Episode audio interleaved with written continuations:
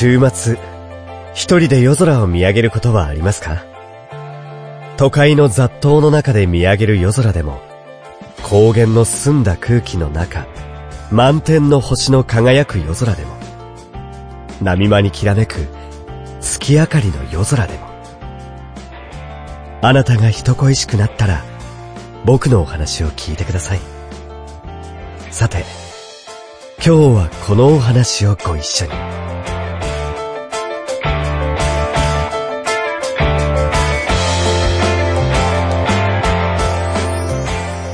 鈴音色、琴の葉、音の葉。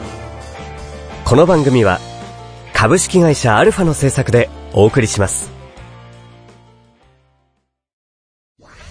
こんにちはのらりくらり妬みそねみの松田と竹澤です。各週月曜日配信中です。妬み、そねみ、ひがみ、怒りに満ち溢れた二人が、見返したい思い一心でぐちぐちトークしまーす。皆さんの妬み、そねみも募集しまーす。よろしくお願いしまーす Try to the next stage. Alpha. 鈴音色、琴の葉、音の葉。週末、一人で夜空を見上げることはありますか？都会の雑踏の中で見上げる夜空でも、高原の澄んだ空気の中、満天の星の輝く夜空でも、波間にきらめく月明かりの夜空でも、あなたが人恋しくなったら、僕のお話を聞いてください。さて、今日はこのお話をご一緒に。と、お送りしてまいりました、この番組ですが、今回の配信をもって、一旦休止ということになりました。2年間ありがとうございました。全配信57回。振り返ると様々な作品がありました。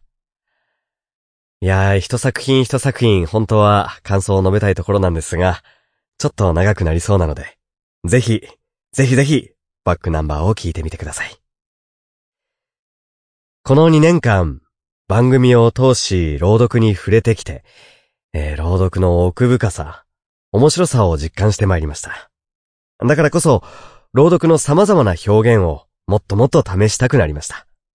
なので、一度この番組はお休みしますが、スタンスや体勢を整えて、また様々な朗読表現活動に挑戦、発信していきたいと思っております。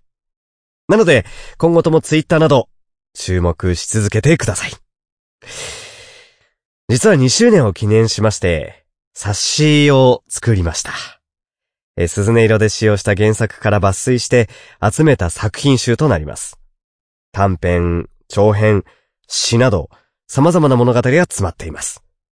小説を読むように使っていただいてもいいですし、実は原作者風根さんに許可をいただきまして、私自身、舞台での朗読公演も打ちました。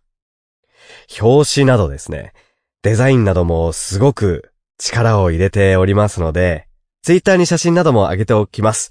欲しいぞという方、ご興味ある方、ぜひぜひご連絡ください。今回最終回にあたりまして、風根さんにコメントをいただいております。ネット配信ということで、聞きやすさなどですね、試行錯誤してきた2年間でしたが、風根さんにもたくさんご協力をいただきました。まさに一緒に作ってきた鈴音色だったと思います。ありがとうございます。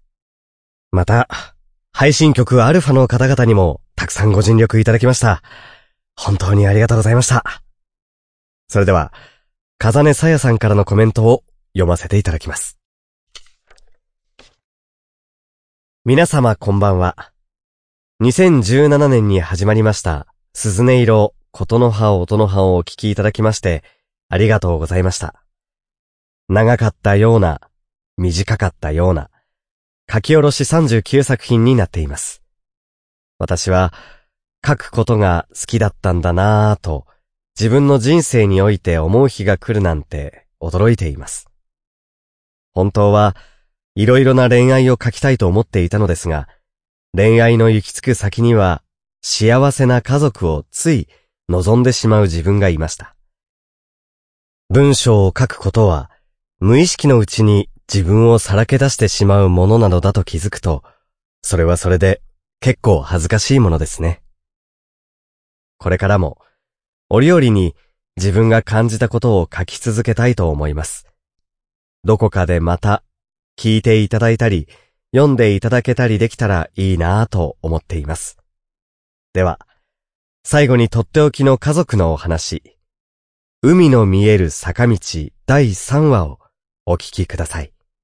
風根さや。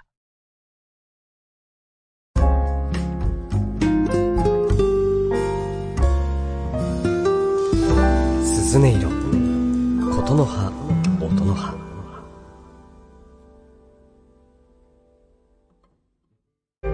皆様、ライブを生で見ていますか ?50 歳を過ぎた今でも、月に10回くらいはライブに通う、なんのこっちゃいにしゃばをお送りするラジオ番組、ここに開始します。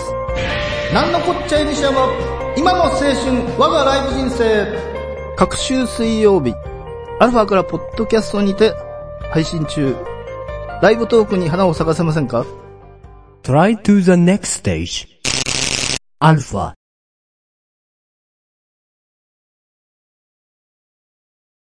かずちゃん、大丈夫？第一声が、母の、私を心配する言葉だった。母の言葉に、思わずポロポロと、涙がこぼれた。マナが、行っちゃった。アメリカへ行っちゃった。大丈夫だと思っていた。18歳で将来のことを考えていた娘が、誇らしく思っていた。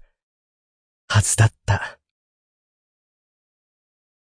半年前、サトシのところへ行って泊まってくると思っていたのに、夕方にはマンションに戻っていて、私の帰りを待っていた。神妙な顔つきで、母さん、話したいことがあるんだけど、今いいかな？なになんか怖いな。今日、父さんにも話してきたんだけど、私、アメリカの大学に行きたい。え？学校で進路の話を聞いていると、何がやりたいかではなくて、どこの大学って話ばかり。私、将来何をやりたいのかまだ全然わからなくって、専攻も決められないから、受験できないってもやもやしていたら、副担の島崎先生が、アメリカだと専攻を決めるのは3年からなんだよなって話してくれたの。それで調べてみたら、入学した大学から他の大学への転入も結構できるみたいで、何をやりたいかわからない自分には合っているんじゃないかと思ったの。そこまで一気に話して私の顔を見てる。アメリカの大学に行きたいなんて最初はびっくりしたけど、すごいなぁと感心した。すっかり大人になって自分の考えをきちんと伝えられるようになっている。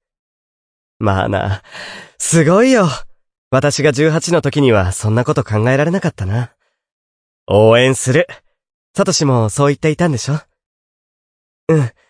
父さんも喜んでくれていたと思う。まあ、喜怒哀楽はっきりしない人だけどね。くすくす笑って、マナが言う。釣られて私も笑った。マナが、ふーっと息を吐いて話し出した。私ね、父さんに聞きたいこともあって言ってきたの。父さんに、うちの家族、こんなにバラバラになってしまってもいいのかなって。サトシ、なんて言ってた？距離じゃないよ。家族一人一人を思いやれているかどうかだと思うよって。そう。そんなことを言ってた。うん。サトシとあの町へ引っ越したのは、もう10年前になる。私は友人と会社を立ち上げ、子育てしながら仕事をしていたあの頃、楽しくもあったが、体力的なことよりも、精神的に疲労が溜まっていた時期だった。父のお見舞いに行って、あの街に流れている時間がゆったりとしているのを感じていたから、サトシがあの街に帰りたいと言った時、一も二もなく賛成していた。それでも仕事は続けていて、残業で豊洲のマンションに泊まることが多くなり、結局、マナとユウスケを連れて豊洲に戻ってきてしまった。自分のわがままで戻ってきて、サトシの面倒を母に任せっきりで、申し訳ないと思いながらも、ここまで来てしまっていたから、サトシがそんな風に思っていてくれたことにほっとしている自分がいた。目の前にいるマナを見ていて、改めて思った。小学校2年でまだ幼かったマナに、4歳下の弟の面倒まで見てもらって、私は随分甘えていた。もう、マナを解放してやらなければ。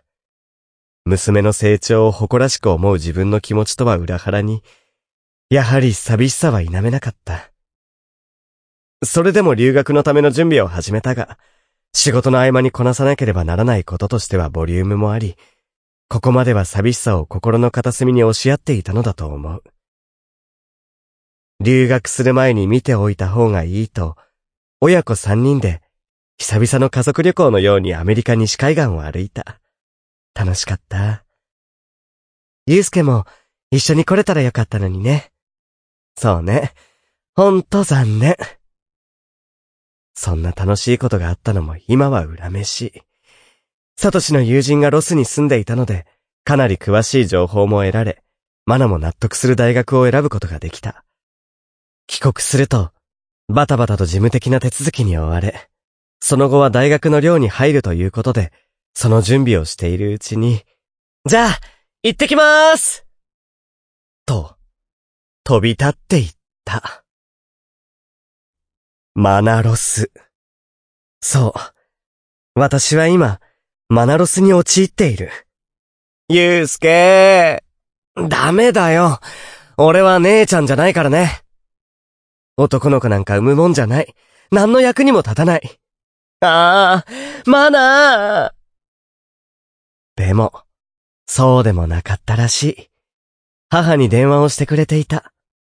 おばあちゃん、母さん SOS って。カズちゃん、大丈夫？大丈夫じゃ、ありませんワンワンと声を出して泣いていた。もうボロボロ。母は、私の愚痴を、うん、うんと、黙って聞いてくれた。今度の休み、ゆうすけも連れてこっちへおいで。かずちゃんの好きなもの、作って待っているから。週末、都心から少し離れたこの海辺の町の駅にやってきた。バブル全盛期に、住宅地はどんどん都心を離れ開発されていた時に、父が選んだマイホームの地だ。私も一時期住んでいた10年前当時とほとんど変わりない街の風景に、ほっと息を吐いた。いいなぁ。カモメが鳴いてる。トンビも飛んでる。ゆうすけが子供のようにはしゃいでいる。まだ暑いけど、夕暮れには海風が吹いてきて気持ちいいのよね。俺、この街が好きだ。っていうか、この坂道が好きなんだよ。そうなの？豊洲に帰ってからも時々こっちへ来るとき電車で来たから、この坂道を歩いておばあちゃん家に行ってるからね。ほら、まっすぐに伸びた先には海が見えるだろ？坂道を降りて海に近づくと海は見えなくなるからさ。この丘の上から眺めるのが一番景色がいいんだよ。そう言うと、嬉しそうに伸びをして坂道を降りていった。もしかしたら、ゆうすけにはこの街の方が良かったのかもしれないと、後ろ姿を見ていた。おかえり。母が珍しくおかえりと言った。でも、それが自然で、思わずただいまと言っているゆうすけ。そうだね。ゆうすけ、君はこの街の方がいいのかもしれない。ダイニングのテーブルには、母の心尽くしの料理がたくさん並んでいた。うわぁすごっ俺腹減った。もう食べてもいい？父さんがまだ席についてないんだから、もう少し待ちなさいよ。カズちゃん、先に始めましょう。サトシ、もう少しかかると思うわよ。やったーいただきまーす肉じゃがもきんぴらも、キスや穴子の天ぷらもお刺身も、あっという間に平らげて、苦しくて動けないとソファーに横になったユうスケと入れ替えに、サトシがダイニングに入ってきた。マナロスだって？そう言いながら、冷蔵庫からビールを持って座った。そうそう、ごめんね。ゆうすけがあんまり豪快に食べるもんだから、肝心の話聞くの忘れちゃった。うん。でも、なんかもう大丈夫。駅へ着いてあそこの坂道から遠くの海を見たりしているうちに、どうでもいいかなーって思えてきて、この家の前まで来たらすごくいい匂いがしてきて、ゆうすけじゃないけど、早く食べたいって。お母さんの力、改めてすごいって思いました。マナにはこの10年随分助けられていて、留学したいと言われた時、誇らしいって思えたのに、実際に行ってしまうと、ポカンと、穴が開いてしまって寂しくて仕方なかったの。ゆうすけはちっとも相手してくれなくて、何よって思っていたら、ちゃんと、サトシやお母さんに相談してくれていた。それがわかると、以前サトシが言っていたとマナから聞いた、距離じゃないよ。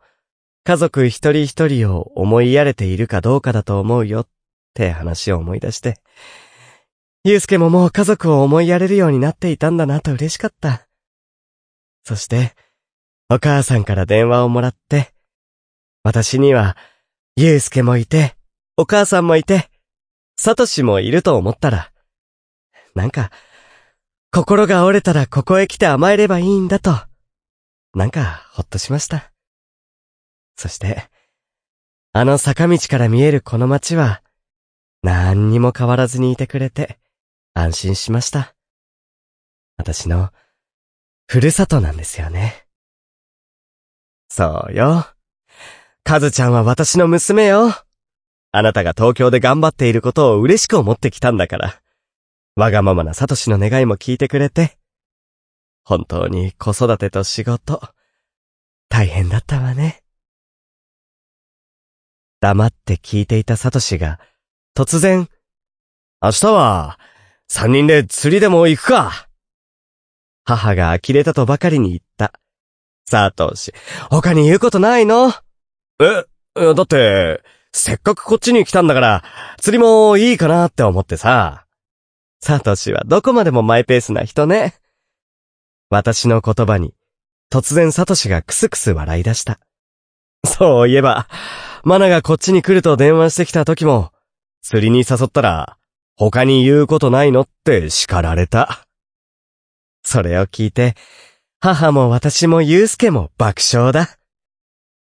そんなに笑わなくてもいいだろ勘弁してくれよ。とにかく、明日は釣りに行こう。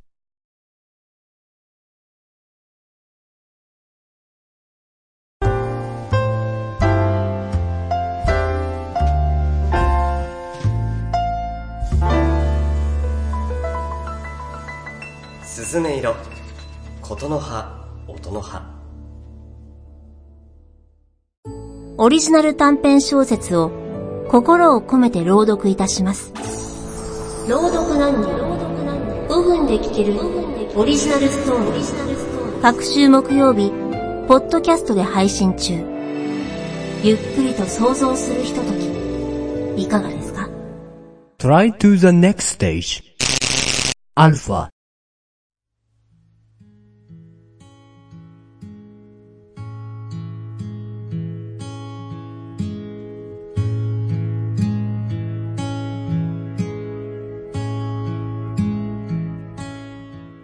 海の見える坂道、第3話、お聞きいただきました。いかがでしたでしょうか？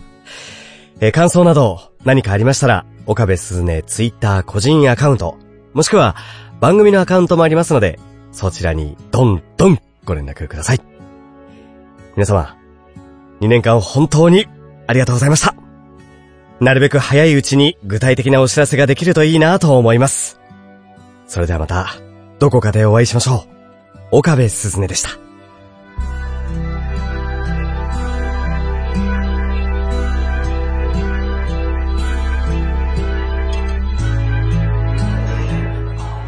この番組は株式会社アルファの制作でお送りしました。